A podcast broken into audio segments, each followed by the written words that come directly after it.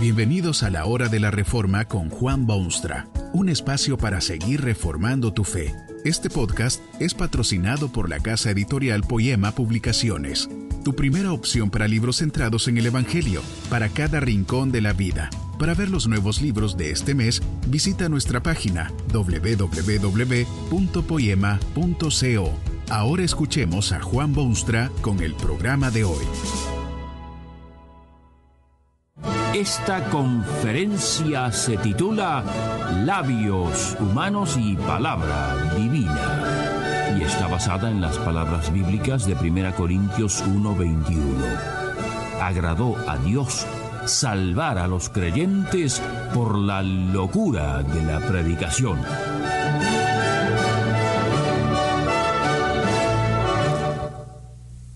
Decía el apóstol Pablo a su hijo espiritual Timoteo que predicase la palabra, que insistiese a tiempo y fuera de tiempo, redarguyese, reprendiese y exhortase con toda paciencia y doctrina a tiempo y fuera de tiempo, es decir, en todo momento, en toda oportunidad que se diese, bajo toda circunstancia y a todos los hombres.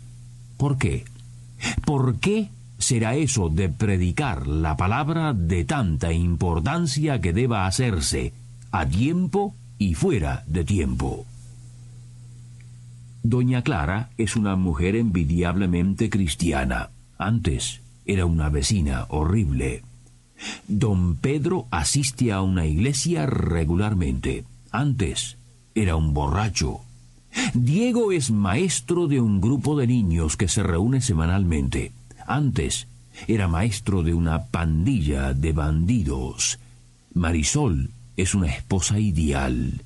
Antes era muchacha vagabunda.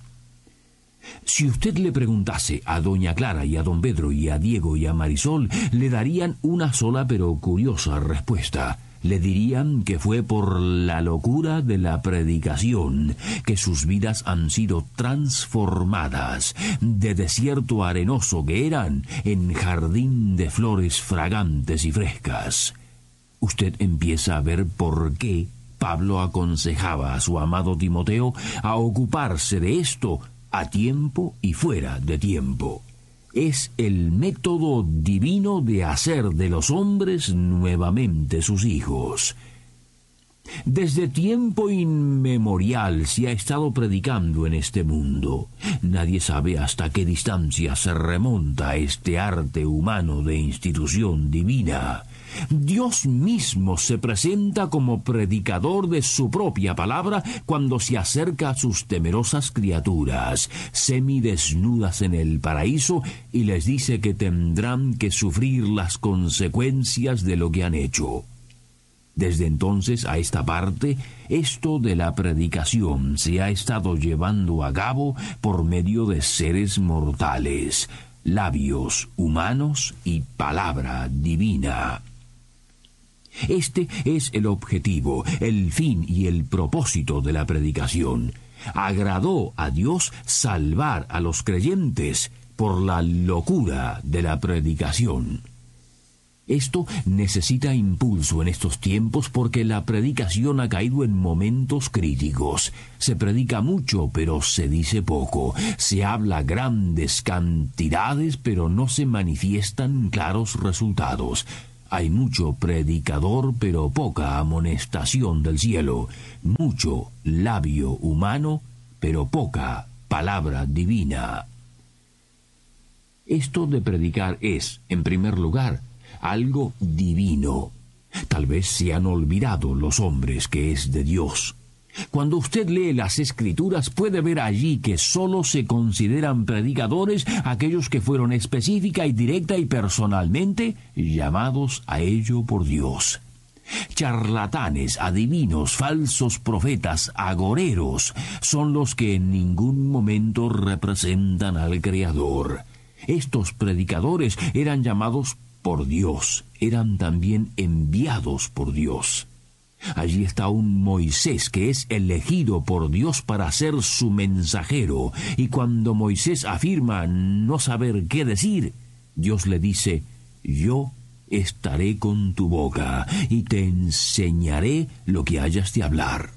Dios llama, Dios envía y Dios da el mensaje a predicar. Esto es lo importante en estos tiempos críticos. ¿Qué derecho tienen los mortales de ocupar púlpitos a lo largo de la tierra y predicar toda clase de ideologías e ideas humanas y seglares y propias de este mundo? Eso es una tergiversación de la función asignada a quienes se llaman a sí mismos predicadores. Hay algunos círculos donde un predicador no es tan solo predicador, se lo designa oficialmente como predicador de la palabra. Esto es lo correcto, porque jamás debe un predicador proclamar otro mensaje que el que Dios ha encerrado en su palabra bendita. Dios lo hizo patente en el caso del profeta Ezequiel, a quien llamó y envió a predicar le dijo textualmente, Oirás la palabra de mi boca y los amonestarás de mi parte. Y agregó luego que enorme sería su responsabilidad en el desempeño de su tarea, porque si alguien perdiese el camino a raíz de sus palabras, la sangre de tal sería requerida del predicador. Esta misma seriedad se impuso a sí mismo uno de los más grandes predicadores de todos los tiempos, el apóstol Pablo, al escribir a los hermanos corintios que habían llegado a ser cristianos por su prédica, les decía que había predicado con debilidad y mucho temor y temblor, y ni mi palabra ni mi predicación fue con palabras persuasivas de humana sabiduría, sino con demostración del Espíritu, para que su fe no estuviese basada en cosas de hombres, sino en las de Dios. Este ha sido siempre el peligro de la raza humana. Pretende hacer las cosas a su manera en vez de obedecer los deseos de su Creador. ¿Por qué, si no, se pretende predicar cuando no hay mensaje que sea divino? ¿Qué valor puede tener humanas palabras que provienen de humanos labios? Si el mensaje no es de Dios, no es predicación y no puede tener el efecto que se pueda desear. Predicar es, en segundo lugar, algo sumamente humano. Cierto es que profetas y predicadores han sido convocados a santa misión por el Dios del cielo, pero son, sin embargo, seres humanos con sus propias idiosincrasias y debilidades e imperfecciones. Hubo un Elías que se sabía ser mensajero divino porque Dios había hecho por medio de él incontrovertibles maravillas, pero Elías era humano y su debilidad lo llevó a un estado anímico de depresión. Se acostó junto a un árbol solitario y allí empezó a llorar su realidad de mensajero de Dios. Se creía ser el único que quedaba en la tierra que quería servir al Señor. No come ni bebe, se lamenta con grande lamento, y Dios tuvo que reprenderlo severamente por su falta de visión. Aún Jeremías lo ponen en cárcel, y nada menos que un Pablo es despreciado por sus contemporáneos por sus debilidades humanas. No piense usted que por proclamar sin cesar la bendita palabra de Dios, el predicador es necesariamente bendito también. Sufre agonías y tentaciones y llora y se aflige y ve a los millones y millones que, pese a su prédica, van hacia la perdición. Nada puede hacer solo seguir fiel a la santa vocación que Dios le ha dado. El predicador es humano, pero jamás debe olvidar que ha sido enviado por su Dios y que ha recibido su mensaje de quien todo lo sabe y es soberano que promete que su palabra jamás volverá a él vacía o sin resultados. ¿No le parece a usted cosa de asustarse que Dios ponga en labios humanos su decisivo mensaje? Humanos labios. Esta asombrosa realidad casi hacía temblar al apóstol Pablo que dijo que tenemos este tesoro en vasos de barro, para que la excelencia del poder sea de Dios y no de nosotros, que estamos atribulados en todo, mas no angustiados. Qué profunda la responsabilidad de quienes predican la palabra de Dios.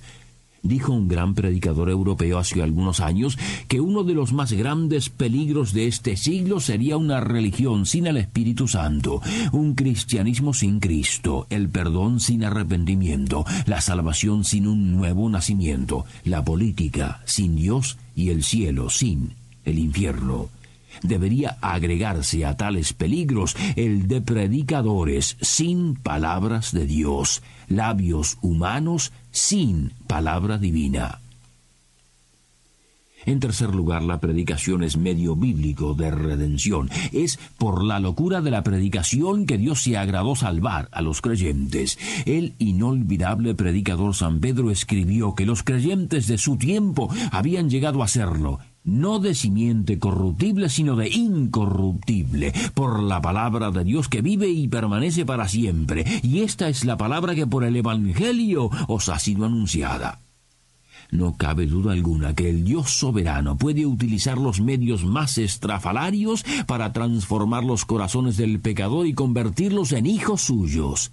A veces Dios así obra. Pero tampoco cabe duda alguna de que Dios envía a sus profetas y predicadores para que por ese medio su pueblo sea reunido desde los cuatro rincones de la tierra. No fue por la predicación que tres mil fueron añadidos a la iglesia el día de Pentecostés. Pablo predicó a un grupo de mujeres de clases dirigentes y fueron sus palabras las que fueron usadas por el Espíritu Santo para tocar y abrir el corazón de una tal Lidia. La historia está repleta de casos en los que el hombre perdido halló el camino por la predicación de la palabra de Dios.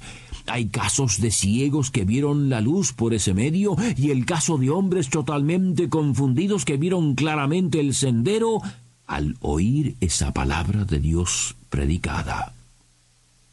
¿Por qué será que los hombres quieren también en esto mostrarse indiferentes? ¿Por qué buscan otros medios de acercar al hombre al Dios a quien deben hallar para ganar sus vidas? No basta con que Dios haya claramente indicado que es por la predicación de su palabra que esto puede hacerse. Hoy se ha predicado esta palabra, labios humanos y palabra divina. No preste usted atención a las idiosincrasias humanas en todo esto. Preste atención al potente mensaje de la palabra de Dios. Que este mensaje nos ayude en el proceso de reforma continua según la palabra de Dios. Si quieres profundizar en la exposición bíblica, puedes buscar más recursos en www.poema.co. Allí encontrarás libros que te ayuden a entender la palabra de Dios y aplicarla a tu vida.